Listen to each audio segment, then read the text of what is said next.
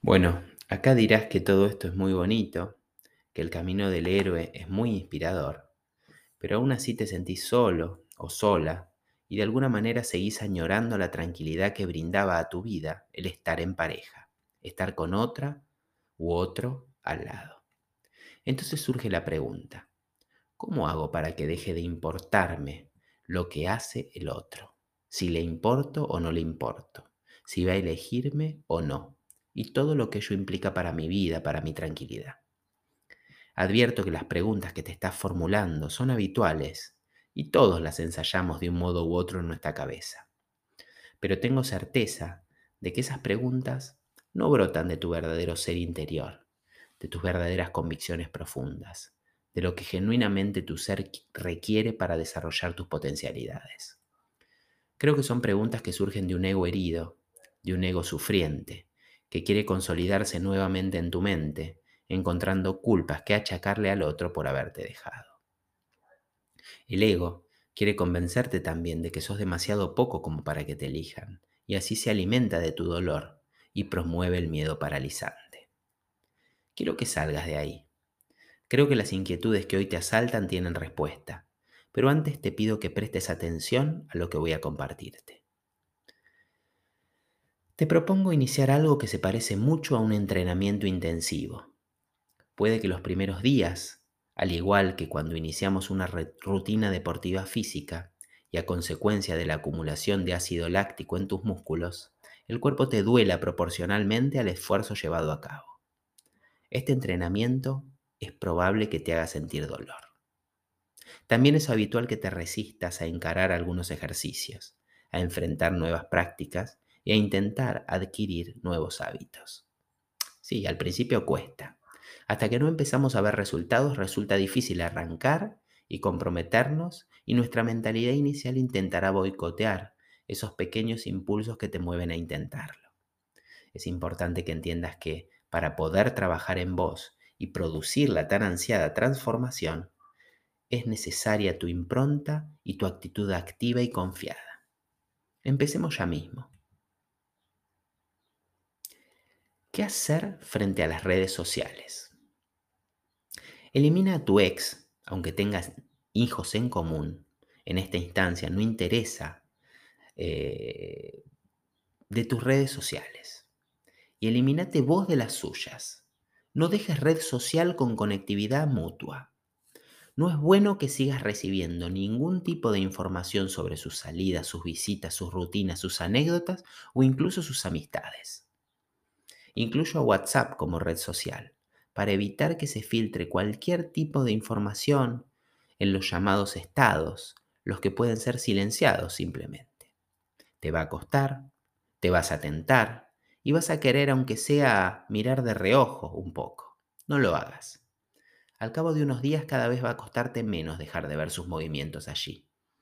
Ojo, estos movimientos también implican que vos no uses las redes para intentar comunicarte, incluso indirectamente, con tu expareja, de modo forzado o ficticio, vendiéndole una realidad personal distinta a la real. No intentes nada. Cualquier acción en violación de esta primera regla va a costarte muy caro en materia de salud mental. Y vas a volver a experimentar las emociones que describimos arriba con mucha actualidad, porque todo vínculo con esas imágenes serán las excusas ideales para generar nuevos pensamientos negativos, sensaciones de frustración, tristeza, abandono, sufrimiento, enojo, dolor, ira, malestar, frustración, y la lista sigue. Espero que se entienda. De hecho, el consejo no solo se extiende a tu actitud frente a redes sociales y tu ex. Diría que trates de trabajar sobre tu vínculo con la tecnología. Es muy importante para poder trabajar en uno mismo de un modo efectivo evitar distracciones, cuidar nuestra atención y foco, que son limitados, para ubicarlos exclusivamente en trabajar sobre nuestra reconstrucción personal. Entonces, trata de alejarte de las redes sociales, y me refiero a todas. Pone un horario para revisarlas y respetalo. El hecho de estar permanentemente conectado con las notificaciones de los likes recibidos o estar empeñando tu tiempo en revisar las cosas que comen, visten o practican, ya sea conocidos o personajes famosos, no va a ayudarte en nada. De hecho, subestimamos el efecto que tiene en nosotros el observar las vidas ajenas, pero lamentablemente nuestro ego se alimenta de esta información con desesperación y así juzga, analiza, nos castiga por lo que no tenemos, por lo que a sus ojos no somos, por lo que no llegaremos a ser, por lo que no lograremos y otros ya lo han logrado. Es decir, con ese acto tan liviano y sencillo de entrar a una red social a mirar las vidas ajenas, estás garantizando un canal para que tu ego haga de las suyas e intente, quizás muy eficientemente, derrumbarte en este proceso de recuperación personal.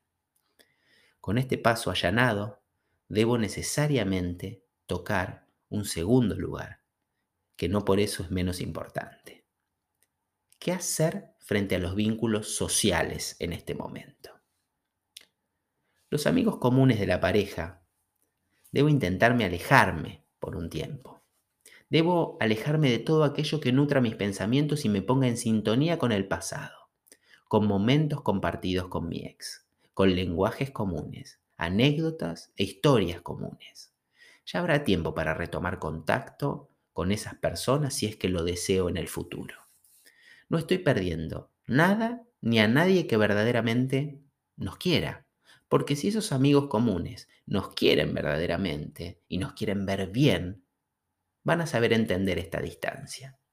Es más, puedo hablarlo con ellos, comentándoles mi decisión y decirles que será así solo por un espacio de tiempo, hasta sentirme mejor. Deberían entenderlo. Pero ten en claro que si no lo entienden, probablemente no tengan la capacidad de respetar tus decisiones íntimas y no sean las personas adecuadas con quienes rodearte. Amigos comunes se extiende a conocidos comunes, parejas con las que compartían tiempo, allegados, familia en común. Es un criterio bastante amplio. Pero además de alejarte de esas personas, te sugiero que hagas lo mismo con los espacios que solían visitar juntos. Y espacio significa calles, paisajes, cafeterías, restaurantes, comercios, aunque podría extenderlo a películas, series, lecturas, autores, revistas, clases, etc. Extendé esta momentánea restricción hasta donde llegue tu imaginación. Este momento de gran dolor es un momento para reconfigurar ese círculo de personas que son importantes para mi vida, que me enriquecen con su mirada del mundo, o que simplemente son buenos abrazando, conteniendo o acompañando en el silencio. Y de la mano de esto último que dijimos, debo compartirte este tercer consejo imprescindible. Podés necesitar descargar ciertas emociones de dolor, frustración, incluso de ira, soledad o tristeza con tu entorno o círculo más íntimo, con amigos muy cercanos, con la familia. Podés necesitar maldecir a tu expareja en ese círculo íntimo de confianza y respeto que hoy te acompaña. No es malo purgar un poco el corazón llorar, insultar, gritar, tirarse al piso y patalear, descargar toda esa negatividad acumulada. Pero tened bien en cuenta algo. Si este tipo de conducta las repetís por más de dos encuentros con ellos, tres quizás, eso se estaría transformando más que en un espacio de descarga y desahogo, en un espacio en el que estás cocinando a fuego lento tu propia frustración, en el que te estás acomodando en un rol de víctima, esperando esa palmadita en la espalda del entorno, esperando que el entorno te diga lo, desafortunado que sos y se compadezca de vos. Y esa conducta te va a colocar en un sitio que quizás hoy puede lucir confortable, pero te aseguro que no va a ser más que prolongar indefinidamente el sufrimiento que padeces. Para ser más claro, no habrá forma de que superes la situación si te mantienes en ese rol. Entonces, más de dos encuentros con ellos para desahogarme, está bien. Ya es mucho. Y puedo empezar a tomarle el gusto a ponerme en víctima si lo practico seguido.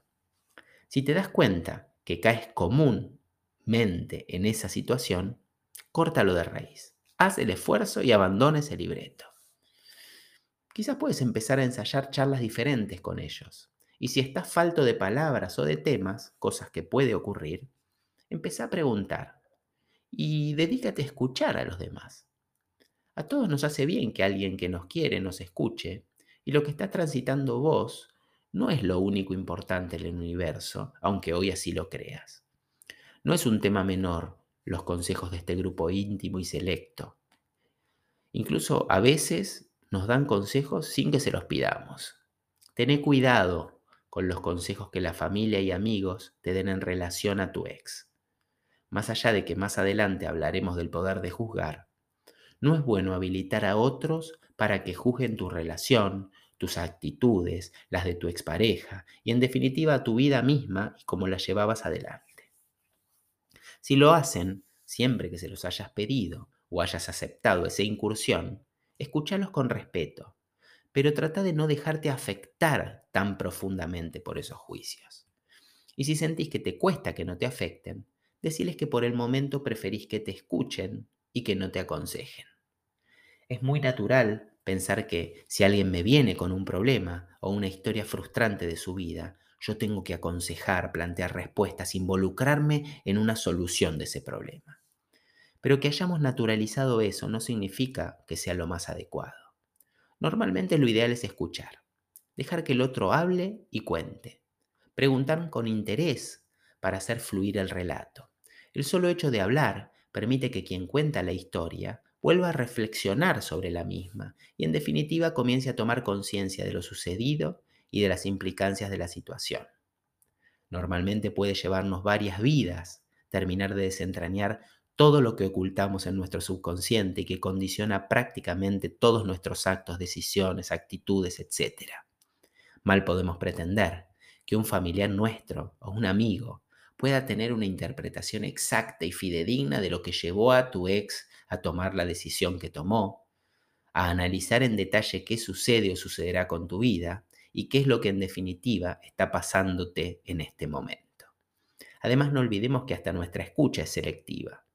Nosotros escuchamos lo que queremos escuchar, o mejor dicho, lo que podemos escuchar, ya que nuestra percepción está claramente limitada por esa información subconsciente que nos acerca a ciertas ideas y pensamientos y nos aleja de otros escuchamos lo que nos conviene del consejo mismo. Escuchamos lo que nos queda cómodo de ese consejo.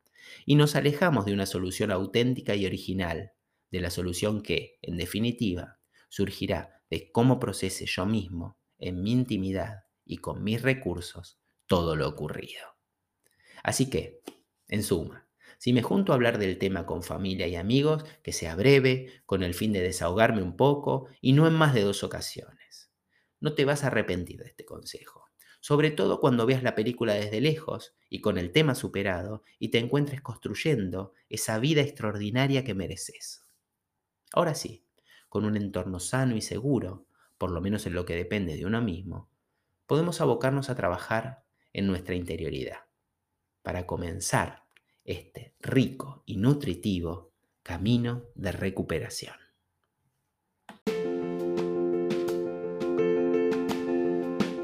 ver resultados increíbles en tu realidad, sentir que el cambio te impulsa a seguir creciendo y que las voces mentales te alientan sin cansancio. Eso es vivir la mentoría con Patricio de Franchi. La ruptura de pareja será el inicio de una nueva dimensión para tu vida, aunque solo sucederá si te atreves a tomar acción ahora mismo. Haz clic en el link del feed y solicita tu entrevista gratuita de admisión. Te espero dentro.